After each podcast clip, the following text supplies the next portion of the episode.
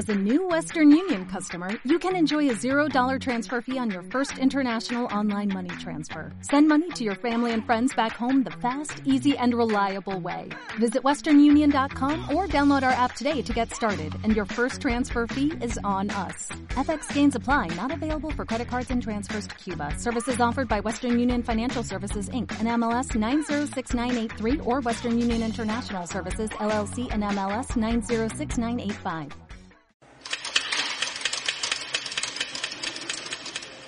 Move in. Stop. Pull out track right. Stop.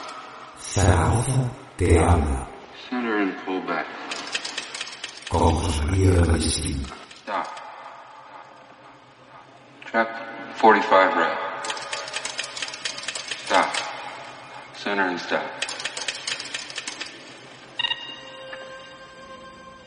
Zaragoza Cuartelera. Enhance 34. Hola, ¿qué tal?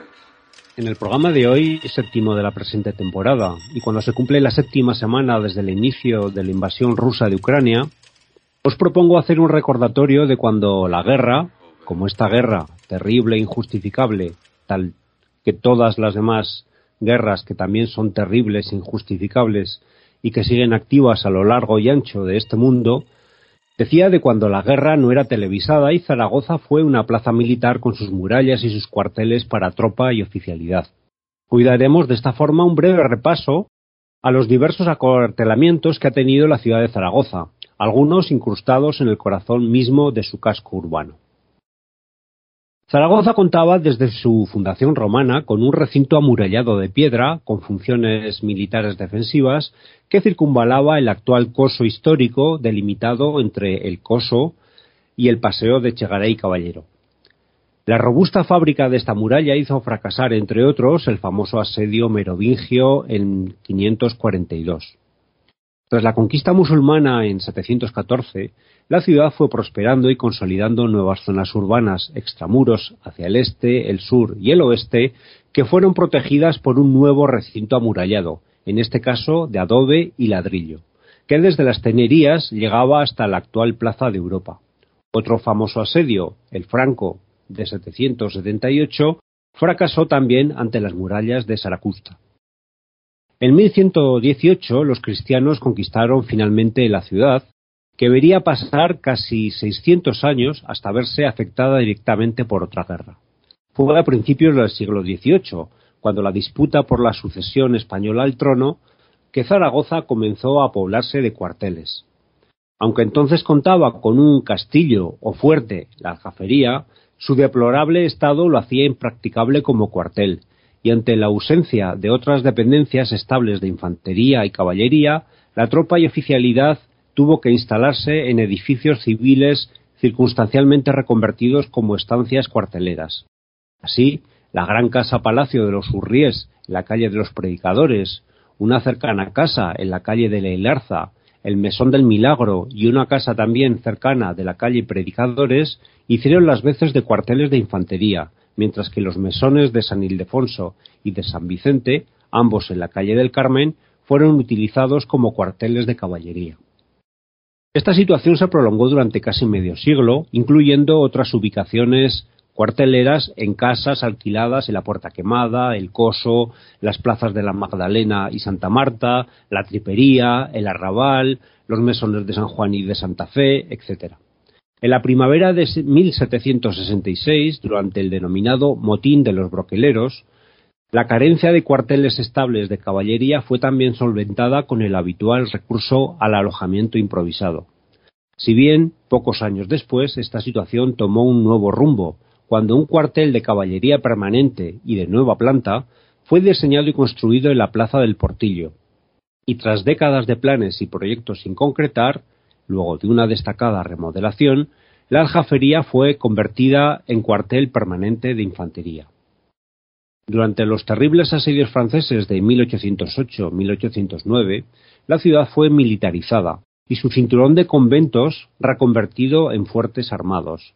San Lázaro, Jesús, San Agustín, San José, Santa Engracia, Capuchinos, Carmen, Agustinos del Portillo, como también lo fue el céntrico convento de San Francisco. Siendo esa reconversión militarista la que hizo que resultaran destruidos o gravemente afectados por los combates.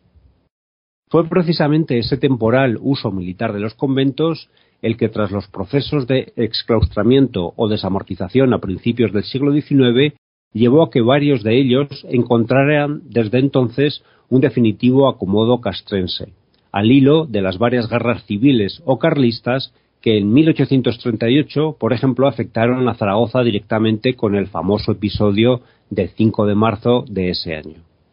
De esta forma, tomaron carta de naturaleza los nuevos cuarteles de San Lázaro, San Agustín, Santa Engracia, El Carmen, Hernán Cortés, que es el antiguo convento de capuchinos, trinitarios y La Victoria. El convento de San Ildefonso fue reconvertido en hospital militar el de las Carmelitas Descalzas de San José en Parque de Ingenieros y luego Gobierno Militar, el Hospital de Convalecientes en el Cuartel de Ingenieros de San Genis, una antigua salitrería militar en Parque de Artillería y dentro del complejo portuario civil del Canal Imperial en Torrero se habilitó un gran cuartel de caballería del mismo nombre. El castillo de la Jafería y el cuartel de caballería del Cid perduraron como dependencias militares mientras que otro espacio militar, la Capitanía General, ocupó varias sedes provisionales hasta que a finales del siglo XIX encontró su emplazamiento definitivo en la Plaza de Aragón. A este proceso hay que añadir el que desde principios del siglo XX llegó a conformar el descomunal espacio militarizado que ocupa un tercio del término municipal de Zaragoza, conformado por el campo de maniobras de San Gregorio, originalmente de Alfonso XIII, con el pionero cuartel del general Luque y el anexo recinto de la Academia General Militar de finales de los años 20.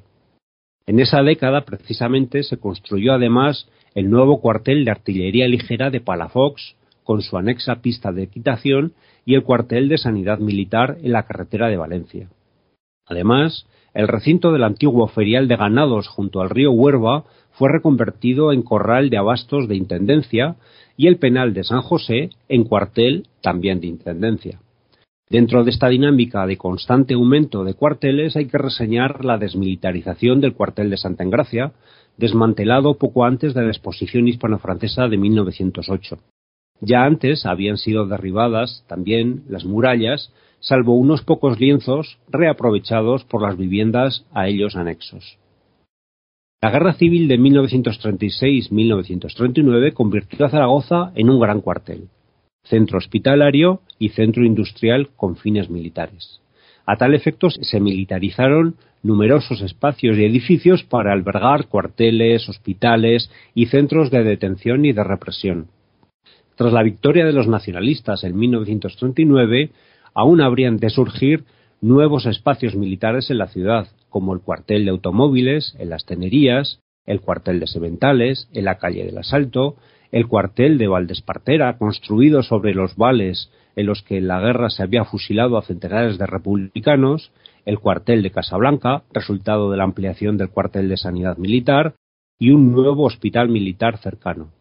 Además, en el interior de la ciudad surgieron otros espacios militares, como la nueva jefatura del aire en la plaza de José Antonio, la sede de diversos negociados del Ejército del Aire en el Paseo de Calvo Sotelo y una farmacia militar en el Paseo de las Damas.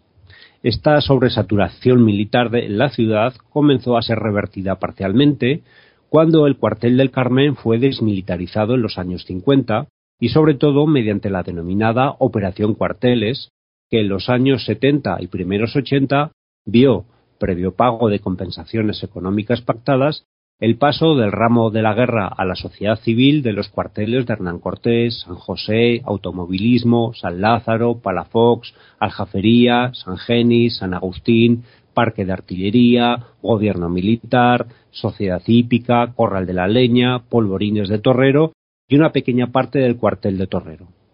En los años 90, y a cambio de un sustancioso pellizco económico, le tocó al cuartel de Sementales.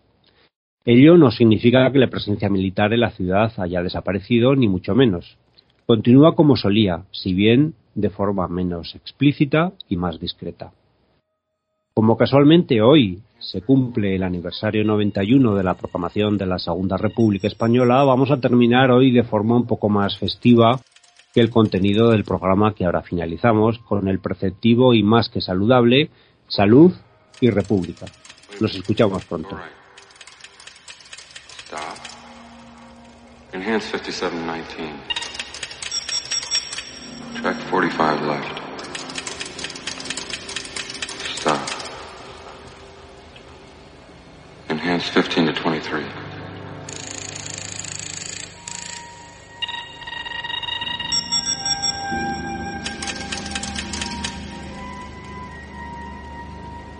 Give me a hard copy right there.